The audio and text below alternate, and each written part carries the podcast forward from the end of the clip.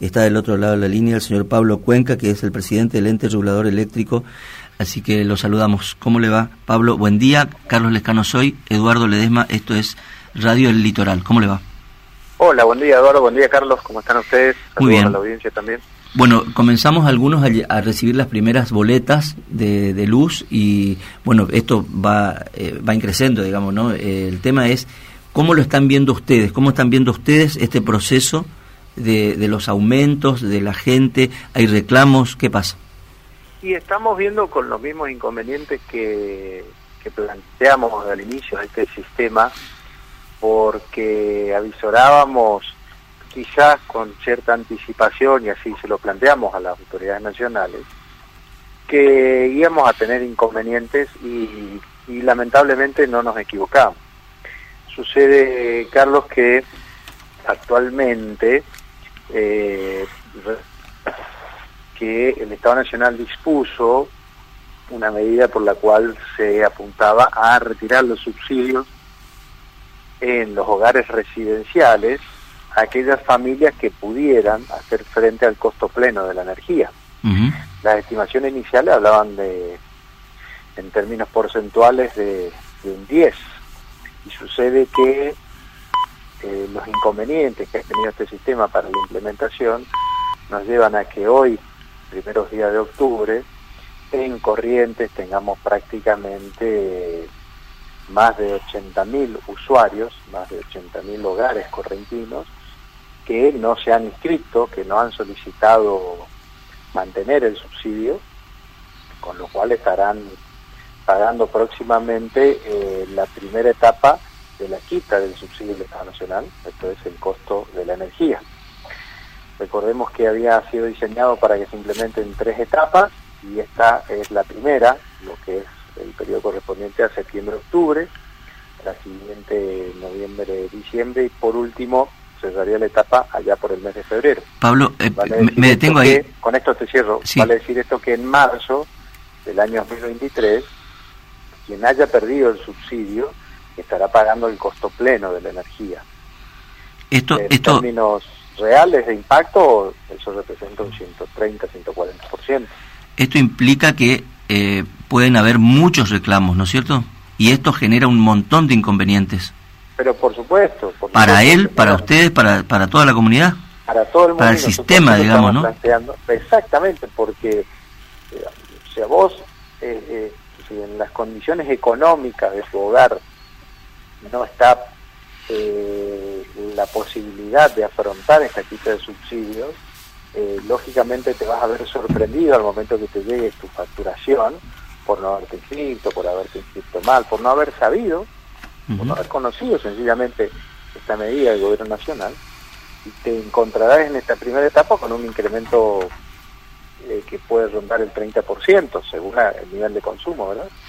Eh, Pablo, eh, te, te, hago un par de preguntas este, bien concretas para también un poco entender nosotros y este, tratar de llevar un poco de, de claridad, porque esto sigue siendo una cosa muy engorrosa, ¿no? Este, nosotros tenemos entonces eh, eh, septiembre, octubre, noviembre, noviembre, diciembre, enero, febrero, este, las tres etapas en las que se va a generar el aumento. ¿Hasta ahí estamos bien? Estamos en la primera etapa más o menos alrededor del 30%. y la segunda etapa, ¿cómo será esto después? ¿Así 30, 30, 30? Siguiendo, no, no, no, no, no, no, no, no. Siguiendo, siempre siguiendo, Eduardo, en esto tengo que hacer la aclaración porque obedece a, la realidad. Cada anuncio o cada confirmación que nos, se nos hace, después muchas veces retractada o termina siendo muy distinta, ¿ok? Claro. Entonces te digo lo que nos anunció el gobierno nacional, en este caso toda la comunidad, pero veremos cómo se implementa. Lo que se anunció es que en un proceso que se iniciaba en septiembre y que culmina en marzo del año que viene, los usuarios cuyos hogares son de mayores ingresos se denominan N1 en la jerga que se implementó, están en condiciones de pagar el costo pleno de la energía. Eso implica, representa un aumento en el bolsillo, con un mismo nivel de consumo, que va a rondar entre el 120 o el 150%. ¿De acuerdo? En esta primera etapa... espérame, Pablo, ahí, ahí detenete un poquito. Nosotros, según la factura de la, de, la DPEC última, nosotros pagamos distinto tipo de factura. Perdón, distinto tipo de costo, ¿no? El costo subsidiado y costo no subsidiado. Correcto. Eh, de que va entre 7 pesos, eh, el kilowatt 9 pesos, qué sé yo. El, el costo pleno de la, de, la, de la energía que vamos a pagar en eh, enero, febrero, en, en marzo, eh, ¿cuánto es? 14, 15 pesos, ¿cuánto es el, el, el, valor ese? bueno, bueno, no te puedo dar una, una, una cifra como vos me estás pidiendo, porque dependerá del precio que Nación decida establecer. Lo que te puedo dar es una estimación en base al anuncio que vienes realizando y el único hecho concreto que es la aplicación de esta primera etapa, ¿de acuerdo? Entonces, para tener un número, te digo lo siguiente. En esta primera etapa, la quita del subsidio por parte del Estado Nacional es de un 20% en el precio mayorista. ¿De acuerdo? Ese 20% representa aproximadamente en el bolsillo final tuyo, en el mío, un incremento en la factura de aproximadamente 30%. ¿De acuerdo? Resta dos etapas, es decir, resta el retiro del 80% restante, que seguramente, según lo anunciado, se, se dividiría en dos tramos, como decíamos, noviembre, diciembre, enero, febrero. ¿De acuerdo? Ese 40% más, mejor dicho, ese 80% restante que faltará para marzo, es lo que nos lleva al 120 que todavía nos está faltando, ¿de acuerdo? Oh, Vos estás pagando hoy, hablemos en términos nominal, estás pagando eh, 5 mil pesos de factura, al final del día, allá en marzo del 2023, manteniendo el mismo nivel de consumo, esta quita de subsidio del Estado Nacional representará que tengas que afrontar una factura mayor a 15 mil pesos.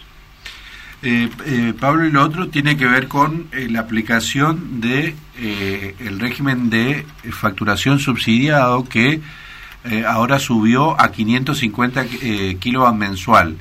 Y nosotros aquí en, la provincia tenemos una facturación bimestral actualmente subsidiada del, de 600 kilovatios, o sea que estábamos hablando más o menos de 300 kilovatios mensual. Eh, va va e, e, ese ese ese por, esa esa porción subsidiada de 550 este kilowatt mes porque nosotros no tenemos gas natural y todo eso se supone que en la factura nuestra como es bimestral va a llegar este a los 1100 kilowatts subsidiados no es 550 ah perdón claro sí en, en el en al momento de nuestra facturación, como es bimestral, se tendrá en cuenta los mil, porque este tope que fijó Nación es de 550 por mes para nuestra región. Pero de nuevo una confusión, Eduardo, en el siguiente sentido, y tiene que ver con la forma de comunicar. Este tope o este límite que se pone a la cantidad de energía que se continúa subsidiando, no se aplica a los tres niveles Claro, ¿se aplica a nivel 1 y 2 o 1 nomás? No, no, se eh, aplica solamente al nivel 3. Al nivel 3, al más bajo, digamos. No, al nivel intermedio. ¿Te das cuenta la confusión y el problema que tenemos con la comunicación? Vamos a repasar y vamos a recordar lo siguiente. Ah, sí, tienes razón. La, el segmento más, más bajo de la, de la de la de la masa, digamos, de usuarios del servicio energético tienen otro otro tipo de subsidio, de la tarifa social y el subsidio que se mantiene, digamos, ¿no? No, no tiene... Claro. A ver, permitime que ordene lo siguiente, para que la gente nos, nos comprenda en, sus casas. Por favor. Cuando se implementó la segmentación, significó decir que en los hogares de la Argentina iba a haber tres niveles, según el, nivel de ingreso. El nivel 1 era el identificado como de mayor ingreso. Tenía que tener en en términos actuales, un ingreso superior a 380 mil pesos por grupo familiar. ¿De acuerdo? O alguna embarcación o alguna aeronave. En el otro extremo está el nivel 2, aquel nivel de menores ingresos, aquel nivel, aquel hogar que no pudiera, entre todos los componentes del, del hogar, superar una canasta básica, ¿bien? que actualmente está rondando los 100 mil pesos, ¿de acuerdo? Sí. Y en el medio lo que queda es nivel 3. Entonces, el nivel 1, de a poco y gradualmente, el Estado Nacional le iba a retirarle el subsidio, y estos son a lo que nos estamos refiriendo, que en el mes de marzo van a terminar pagando el costo de la tarifa plena de energía. ¿Bien? El nivel 2, de menores ingresos, no tiene aumento, como tampoco tiene límites para consumir.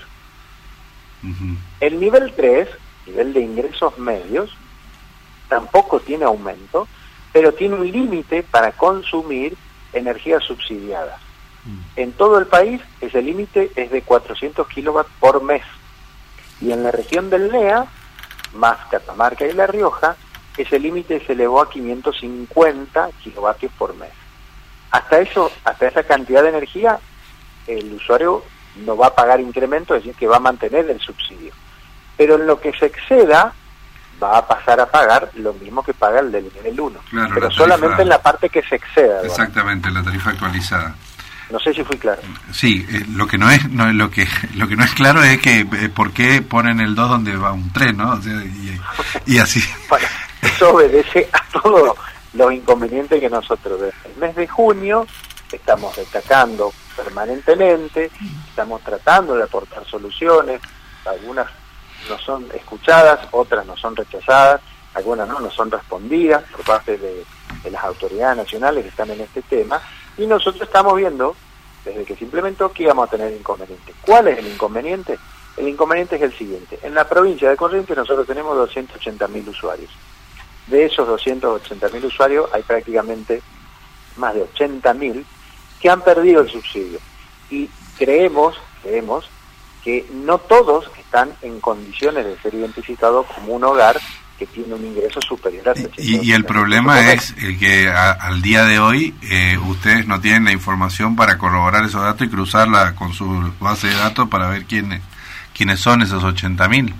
Exactamente, eso tiene que ver también con numerosos pedidos que hemos cursado y manifestado pero que no nos han sido respondidos por parte de las autoridades nacionales hasta la fecha. Pablo, eh, eh, perdón, te hago la última que tiene que ver con esto. Ustedes están, están eh, por, por lo que nos consta, y además a nosotros hace, hace mucho tiempo que vienen mirando que esto se puede complicar.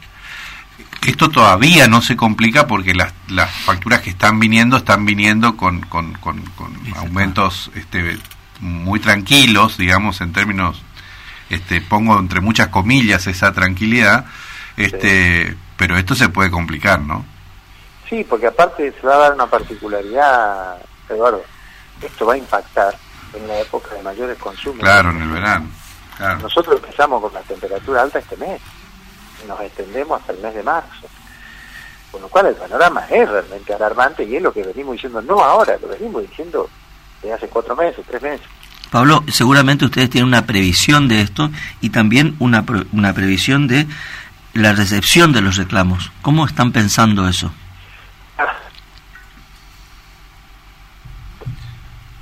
Hola. Hola. Se cortó, parece. Qué pena, ¿no? Estaba hablando... hablando con los técnicos de la DPEG y la gente de Secretaría de Energía de Nación porque no se pueden acceder a la base de datos. Sí. Tienen inconvenientes de, de eh, perdón, de, servidores, ese es otro problema también, que bueno. Eh, y el tema de la vía recursiva lo plantea el mismo los mismos actos administrativos de Nación, todo se hace a través de la Secretaría de Energía de la Nación. Con lo cual, el, escenario creo que va a ser bastante complicado y además se suma a la época en la que se va a plantear claro. ¿no? Claro. Eh, Pablo, muchas gracias por hablar estos minutos con nosotros pero por favor a las órdenes un gusto. Muchas gracias. Pablo Cuenca, presidente del ente regulador eléctrico.